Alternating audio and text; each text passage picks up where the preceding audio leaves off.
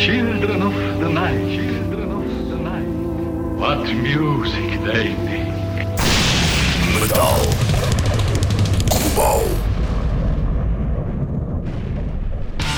Sejam bem-vindos a mais um podcast do Metal Global. Hoje vamos recordar a entrevista feita a Phil Collen dos Def Leppard. A entrevista foi realizada no passado dia 23 de junho, quando os Def Leppard atuaram juntamente com os Motley Crue no passeio marítimo de Algés. Foi o regresso dos Def Leppard a Portugal, passado muitos anos, e a estreia dos Motley Crue ao vivo em Portugal. Antes do concerto estive então à conversa com Phil Collen, que tinha ido à praia molhar os pés. Era para saber então como é que estava a correr a digressão mundial com os Motley Crue. Aqui fica a entrevista com o sempre simpático Phil Collen, guitarrista dos Def Leppard. Metal Global. It's good to see you again now in person. I know, right? Yeah. You're not on Zoom or Skype. I know, yeah, real, real deal, yeah. How's been this world tour with Motley Crue? It's amazing, it's amazing. I just come out of the water. I just went to the, the beach. Yeah. That was nice. it was really nice. It's so hot tonight. well, I'm sure the water is nice compared to the Yeah, weather. yeah, absolutely. That was great. Have been, the shows have been going okay with the. Amazing. I mean, it's like being at school with your friends Yeah. with, with Motley Crue. We've known them since 1983, and uh, I think you know everyone's kind of grown up. Everyone's like. Me and Nikki both have five children, you know, we, we, so we see our kids, they, they come out and go out there. So we, we're all on the same page, it's very much, although the music's slightly different, um, we, um, yeah, we, we get on fantastic with them, so it's great, it's really good. Yeah, and uh, does any of the shows have surprised you more, or uh, like the one in Sheffield? Like, Yeah. how was that? Uh, you know. Oh, the uh, the club show. Yeah. yeah. Um, that was you know it's trying to keep the place open. You know that was that was what that was about, and we, we were there doing promo for Drastic Symphony, so it, it seemed a good thing to do. You know. Yeah, and the Drastic Symphonies, um, it's a take on Motley Crue, on the Def Leppard songs, on the you know classical format. Were you surprised with the final result of some of the songs? Because listening to the album and listening to the songs, we know you know when we, the lyrics start, you know, but some of the arrangements are a bit different from Yeah. the original take. Uh, what was the approach for uh, for this take on the classical side of things? Every song was different, and, and when we got asked to, the record company asked if we wanted to do it, and we said only if we can have total control. That means we bring our string arranger in, we rearrange the songs. We don't want someone just playing over the top of our stuff. So it meant us, something like Some Sugar, they really wanted that song, and it sounded kind of silly with, with strings on with the regular orchestra on the old version. So we we done a version. A friend of ours called Emm Gryner, who's a, a songwriter, a Canadian singer, and she um, we ended up you know doing a duet. But she's been doing that song like that for 20 years. So, so we, we thought we'd do that version, and, and each song was different. You know, every song was like "Too Late for Love." We we um, we figured if we took the drums and the guitars out and made it work with the cello instead, it would be good. But then the, the vocal was out of context, so Joe had to re-sing the vocal on that one. But most of the stuff was from the classic songs, and we re Ronan McHugh, our, our producer and engineer, he, he changed the sound. You know, make more modern drum sound, the bass sounds, remix the guitars and vocals and everything. So Which is your favorite of the, those arrangements? Which one were you like, okay, it's a different take, but it works I love Paper Sun. I, that and, and Turn to Dust, you know, the first two songs on the album, they're like, whoa. And then yeah, Kings of the World is, is fantastic. I, I prefer that version. A lot of these, I prefer the album, the Drastic Symphonies version to, to the original. Yeah. So, You- guys were used to do like acoustic songs, you know, acoustic set as Yeah. well. Um, with these arrangements, have you guys thought of, you know, when you play live, maybe we can bring that those kind of arrangements into the live setting, but the way they are on the Drastic Symphonies record? Yeah, and what we'd really love to do is is to go to big major cities around the world. Like here, every every major city has a philharmonic orchestra, and, and so we just use their, their one each night. That would be great. So, but we have to we have to be invited to do that. So we have to get a promoter to, to but that that would be great. You know, like Sydney Opera House with the Sydney Philharmonic and. Know, You couldn't go wrong with I that. know, right? It'd be great. So, so you know, fingers crossed. That that would be great. So, yeah. And since we last spoke, you know, apart from Drastic Symphonies, you guys released the book, definitely, you know, the story of Def Leppard. What, for those who haven't got the book yet and might be curious about it, what can you expect when you read the book, apart from the story of Def Leppard? It's so detailed. It's got minute details, the stuff that I didn't even know.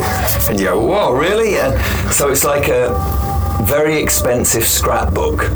You know, it, looks expensive. You know, it's kind of got all these amazing photos from Ross Halfin all the way up to Anton Corbijn. You know, when you say scrapbook, people go, "Oh, it's going to be messy and that," but it's not because it's it looks classy. It's got it's, it's like a classy scrapbook. Was there anything on the book? You, you said like there's things you didn't know, but what was the, the the most surprising thing that you read on the book that you're like, I don't, rem- I didn't remember any of this.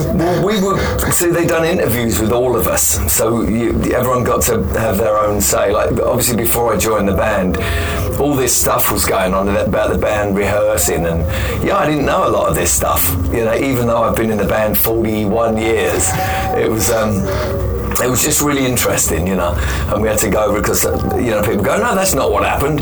It went more like this. So you have all these different things, and, and by the time the book come out, and then the photos to, to back it up, which is it's pretty amazing actually. And uh, we, we also done a, a Q&A, a question and answer thing in London at the Royal Festival Hall, and that was great. And then fans would ask questions and.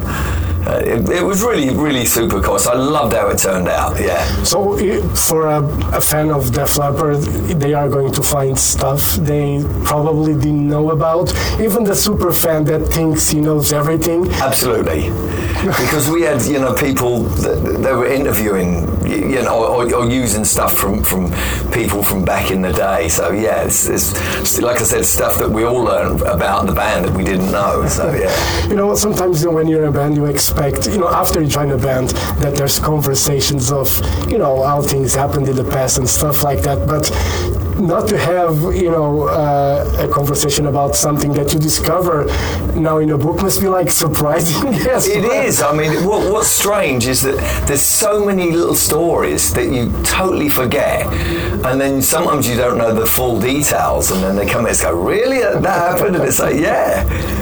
And you probably might remember it differently. Well, it, yes, oh, especially over time. Yeah. You know, so 35 years ago, yeah, it wasn't like that. Yeah. You know, I, I try to remember, uh, you know, I've been photographing since the early 2000s and, you know, 23 years.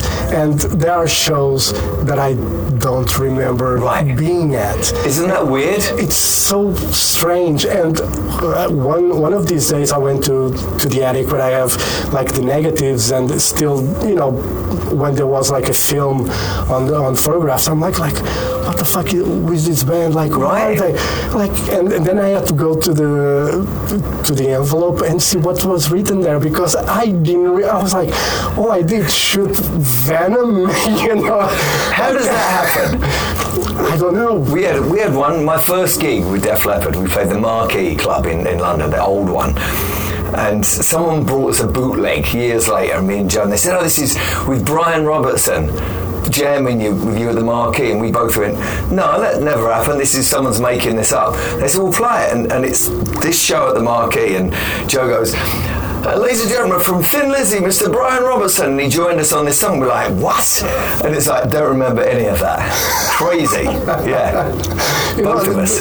And you know, I what I was thinking is like I should have every time I go to a show, I should have written in a book, and I should have taken notes Yes. of it, and you know, not to forget because. There, I'm so surprised, especially when I go to festivals, like I did Wacken back in early 2000s, and I saw bands that when I go through the archives, I go like, I don't remember any of this Right. and I love this band. Yeah. know. I don't remember. It's, you know, the mind is. It, it's so weird. So weird. and for me, sometimes the worst is I'm not sure if I really, if that happened the way I think it happened, or if it was Yeah. because someone tells me something differently. Like when I was a kid, and I remember it differently. Yeah, yes. That's so strange, and I think and I it- like I'm going crazy. Right. Well, it's different perspective as well. You know, we have a different view, and, and as, as it goes time, it becomes solid. But it's like, yeah. I, the great thing about camera phones is you can document it all. You go, oh, okay. Yeah, it's it's much easier these days, and you know it's been 31 years since the Freddie Mercury tribute concert. Uh, how was that? What do you remember most from that day? Because you guys played, you, have, you had your own set, and then you played with Queen as well. Yeah. Uh, how was that experience? Because you, you played with Ian Hunter there Yeah. and Mick Ronson. I mean, David Bowie. Yeah. It was so that was a highlight, absolutely. You know, it was it was obviously a sad event because it was like bringing you know, AIDS awareness and because of Freddie's passing, and you know, it's one of our favourite bands of all time, Queen, and and Bowie as well. So Brian May said to me and Joe, you want to come up and sing backing vocals on all the young dudes? It's going to be Mick Ronson, it's going to be Queen, David Bowie, Ian Hunt. And we're like, uh, yeah. So he said, when we go on stage, just come over to my microphone. So, so me and Joe go over there, and we're like so happy. So that was such a highlight. But um, it was, it was, it was really cool because we'd never played Wembley Stadium before, you know. So that was that was cool. It, it was like, uh, uh, how was the rehearsals? You know, I, I spoke with Gary Cherone, and uh, like he said, it was like passing through all the legends that Yeah. were there. He said it was, it was like, you know, it was like a child in a candy store. But everyone was on their best behaviour, like because Elton John, they were all scared that a bigger star would notice them throwing a tantrum. So no one was throwing tantrums. Everyone was like, you know, there's Axl Rose, and then there's David Bowie, Elton John, Robert Plant, just everyone in there. So everyone was like in their best behaviour, and because it was it was a, a for such a special event Yeah. and such a special person, I think. Um, every it, it was really cool. You know, Metallica, yeah, obviously Extreme, us. It, it was it was great. George Michael, Yeah. crazy. You know, I, I, every time I, I watch that concert, you know, the David Bowie, Ellen, and Annie Lennox Oh. duet, Amazing, huh? you know, it's goosebumps. Yes. You know, it, Yes. it was such emotional moment. You could feel it that they were really feeling the I song. think so. You know, and that moment, it was very special. You know, it was one of those things when you when we look back, it's like I'm glad that this is documented. Yeah, yeah, absolutely. we have it to watch. Yeah. You know, fantastic event. And you know, after this world tour, what are the plans for uh, Def Leppard? We we're gonna keep going. You know, we we've got obviously this year and and. Maybe into next year, and then maybe we'll see about doing some of the classical stuff live. That that would be great. Yeah. So yeah, so we, and, and see who we can tour with. We've got songs left over that we didn't quite finish for for Diamond Star Halo. So new music at some point as well. So we got like five songs on the go that we didn't quite finish. So that's going to be really cool. Yeah, you, know, I was uh, I, I remember watching on I think it was on Instagram that uh, when the stadium tour was announced, uh, you guys had the jet and deciding which seats or who was going or in the front or in the back. How was that decided? And you got the best seats in the jet. So we was going to flip a coin and say who had the name first on, on, on the plane, Def Leppard or Motley Crue. So I said, well, why don't we call it Deaf Crew? And everyone's like, oh, okay. So then we all stayed together. So the front lounge, which would have been the first class lounge, was both bands. And it was really funny. I mean, it was so great, you know. So And, and then all the crew at the back, all the equipment, everything was just flying in this giant 787. So it was, it was great. It's a, it's a it's a great thing to be able to do. You Yeah. know, to I know Iron Maiden did that with their own That's you know right, Air Force yes. One, and you know I. I mean, it must be very practical instead of driving on a bus just to be able to fly. Yeah, yeah. It's it's better like for you as a musician and everything for rest. Is it better, uh, you know, like that? I know it's expensive, Yeah. obviously, but is it better? It, it wasn't much more expensive than if we'd have shipped all the gear and everyone travelled separately because we just did South America like that. Europe's different because you know it's, everything's a lot closer, so that it, it doesn't make sense doing that. And I, I do like a bus normally in the states because I, I come off stage and I go straight to bed.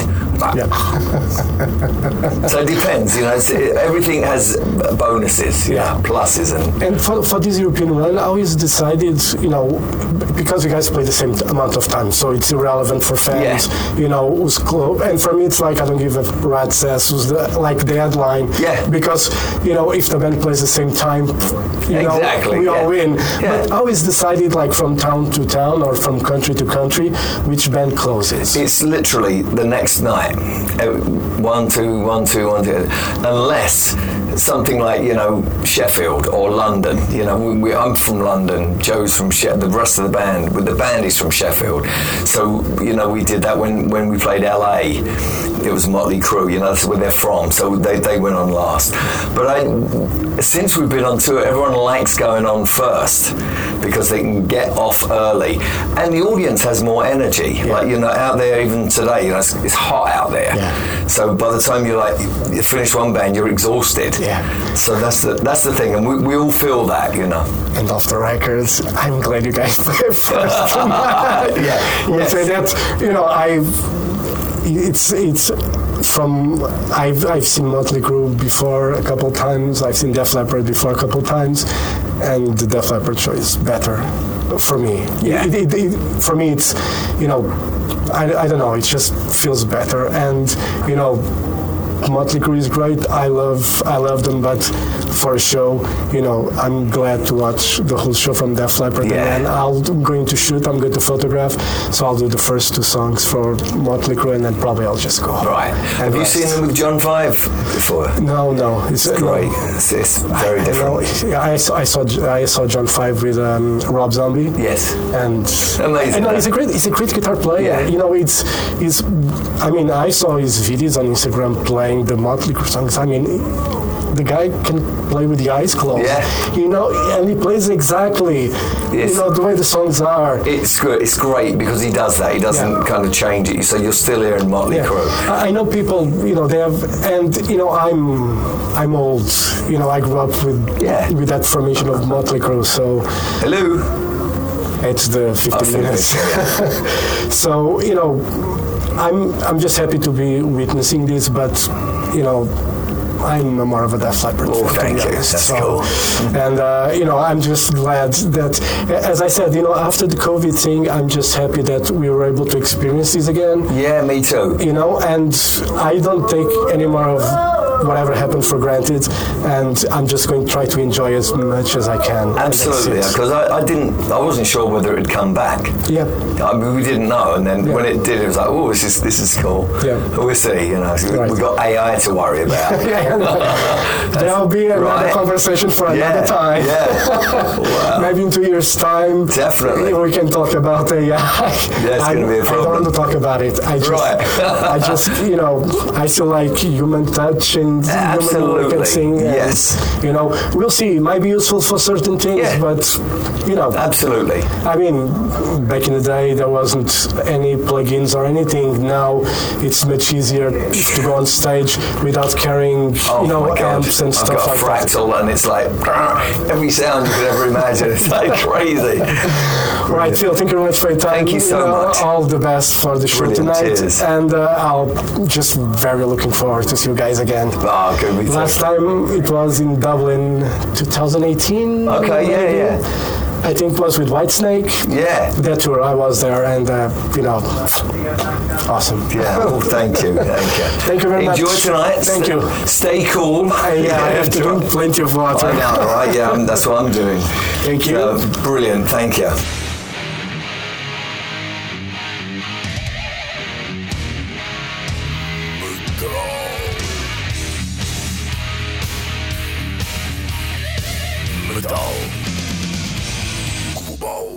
Metal Global foi conversa com Phil Collin dos eh, Def Leppard, eles que passaram então por Portugal no passado dia 23 de junho para um concerto único, juntamente com os Motley Crue, no Passeio Marítimo de Algés. Os Def Leppard que têm um novo livro, conta basicamente a história da banda, que já está disponível na Amazon, por exemplo, e tem também um disco intitulado Drastic Symphonies, que é basicamente uma versão clássica de 16 temas dos uh, Def Leppard. Alguns temas, se calhar, vocês vão estranhar, tendo em conta aquilo que conhecem dos originais, mas uh, será sempre uma boa oportunidade para ouvir os Def Leppard de uma forma um pouco diferente e, neste caso, um pouco mais clássica. Eu, pronto, volto no próximo podcast. Já sabem, dúvidas ou sugestões podem enviar e-mail para jorge.botas.rtp.pt. Podem passar pelo blog metalglobal.blogs.sapo.pt. Podem me seguir no Twitter e Instagram em arroba Mountain King. Podem fazer like na página de Facebook do Metal Global e também seguir o Metal Global Podcast em Apple Podcasts, Spotify e Google Podcasts. Tem a versão completa com música em exclusivo na RTP Play. É passar por lá e procurar por Metal Global. Eu volto no próximo podcast. Um forte abraço. Children of the night, you will live through the centuries to come, as I have lived. Good night.